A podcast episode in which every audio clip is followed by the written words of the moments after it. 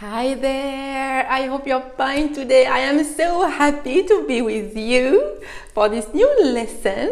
Si vous êtes aussi ravi que moi, merci de liker. Vous savez que ça me fait plaisir et ça m'encourage à continuer.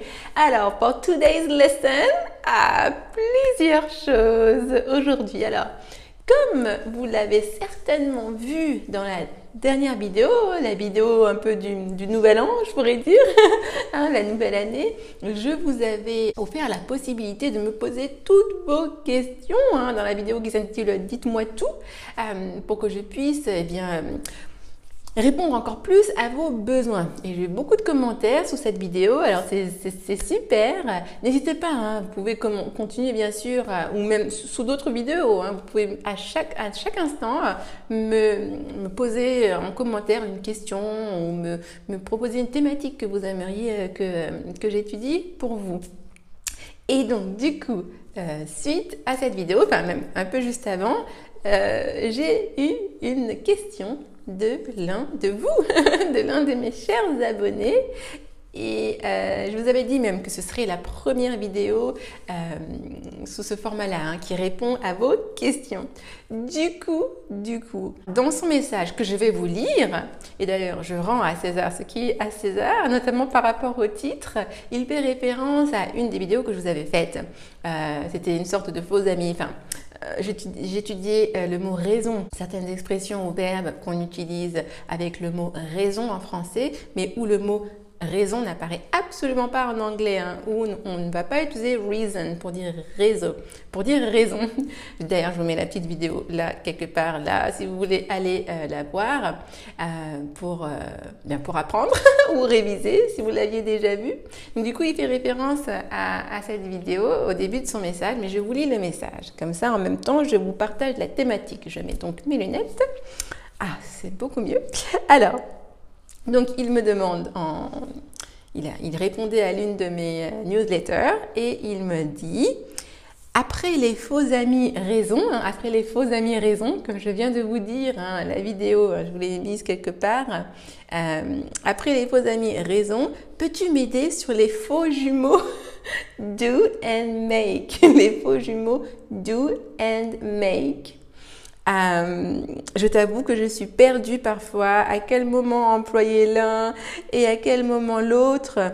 Euh, faux jumeaux, invention purement JM. On va l'appeler JM, ce sont ses initiales, donc il a inventé hein, cette appellation de faux jumeaux que j'aime bien, qui me plaît beaucoup.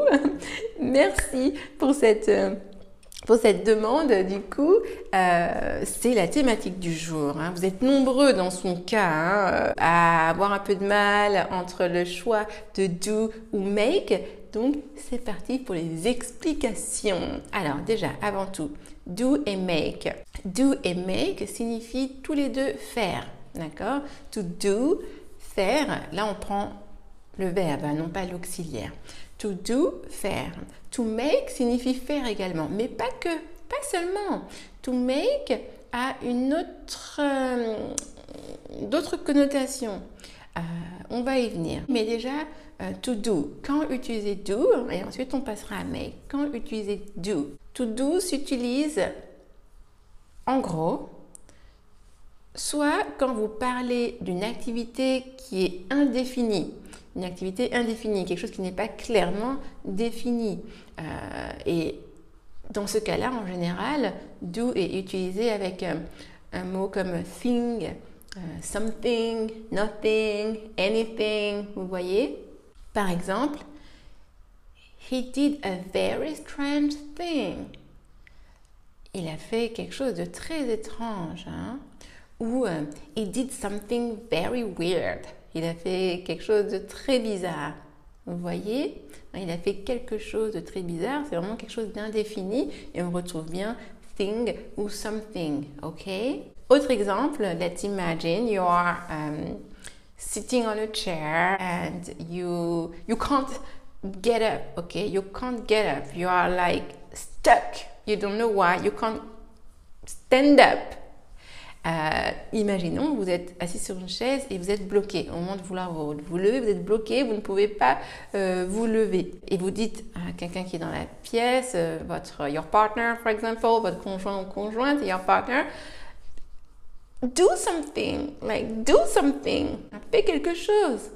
Encore une fois, hein, something, do something, fais quelque chose. Une action indéfinie. Ok? Et euh, un autre exemple, um, for example, let's imagine it's um, the weekend and you're a little bit tired. You have some things to do, but you are a little bit tired and you would like to, you know, chill out, relax. And you say, ah, I like doing nothing. I like doing nothing. J'aime ne rien faire, j'aime ne rien faire. Et on retrouve le ing après like, hein, très souvent après le verbe aimer, like, on utilise le verbe, la forme en ing. I like doing nothing. J'aime ne rien faire. ok Donc voilà pour la, première partie par rapport à do. La seconde partie, à l'inverse, on va utiliser do pour euh, des, des tâche, pour un, travail bien précis ou une tâche bien précise, bien particulière. Par exemple, it's time to do your homework. Hein. Euh, il est temps, c'est l'heure de faire tes devoirs. It's time to do your homework. Ou encore, um, it's time to do the accounts. Hein. C'est l'heure de faire les comptes, de faire la compta, la comptabilité. Vous voyez hein? um, Autre exemple, I'm really tired. Could you do the shopping for me? Hmm, je suis très fatiguée. Pourrais-tu faire les courses pour moi? Et aussi, hein, c'est vraiment un, travail, une tâche, hein, une tâche particulière. OK? So, do your homework, do the accounts, do the shopping. Hein. Un dernier petit exemple, je vous ai dit, c'est quand on parle d'un travail, d'une tâche particulière ou d'un travail à faire. Ben, par exemple, I don't want to do your job. So be focused. Ok, je ne veux pas faire ton travail, hein, donc concentre-toi. Hein. I don't want to do your job. ça, c'était pour do, ok? Maintenant, passons au faux jumeau make, to make. Alors, make, comme je vous le disais, il signifie faire, mais pas seulement. To make signifie faire, mais aussi fabriquer faire, fabriquer. Donc, to make, on l'utilise vraiment quand il y a une idée ben, de fabrication, de création, vous voyez, de construction. Hein, c'est là la grande différence entre do et make. Et c'est d'ailleurs pour ça qu'on voit très souvent sur beaucoup de vêtements encore, un peu trop parfois, euh, même si euh, ça, change un peu. On voit souvent euh, Made in China hein, sur les petites étiquettes. Made in China fait en Chine. Fait dans le sens de fabriquer, parce qu'il a été fabriqué, voyez hein? Ou made in France, hein? fait en France, fabriqué en France. Autre exemple, um, my mom and I made a boat. When I was younger, my mom and I, my mom and I made a boat. Hein? Ma mère et moi avons fait un bateau, avons construit un bateau. Hmm, when I was younger, quand j'étais plus jeune, ma mère et moi avons construit un bateau. Un dernier exemple, on pourrait dire uh, I've made a cake. Like, are you hungry? If so, I've made a cake. Hmm, est-ce que tu as faim? Hein, si c'est le cas, if so, si c'est le cas, ben j'ai fait un gâteau. I've made a cake. Ok? And Actually, it's true. I've made a cake. Actually, I've made a brioche. c'est vrai en fait. J'ai fait un gâteau. Plus précisément, j'ai fait une brioche. ok, donc to make a cake. Hein? Faire un gâteau parce que voilà, je l'ai hein, pris les ingrédients, je l'ai créé. Hein? Vous voyez cette idée de, euh, de, façonner, de création, hein, de construction, même avec make. Ok? Donc si on récapitule, to do, avec soit quelque chose, une activité indéfinie, hein, on le voit souvent avec thing, hein, euh, thing, something, nothing, anything, ou alors do avec un travail particulier ou une tâche particulière. Hein, to do the homework, um, to do the accounts, do the shopping, ok? And make, on utilisera pour ben, faire, mais dans le sens de faire, euh, fabriquer quelque chose, créer, construire, ok? To make a cake, to make a boat, to make a piece of clothing. Hein, faire un vêtement. Ok? Donc voilà pour la différence entre ces deux verbes. J'espère que c'est clair maintenant, que vous pourrez les utiliser sans vous tromper. Hein.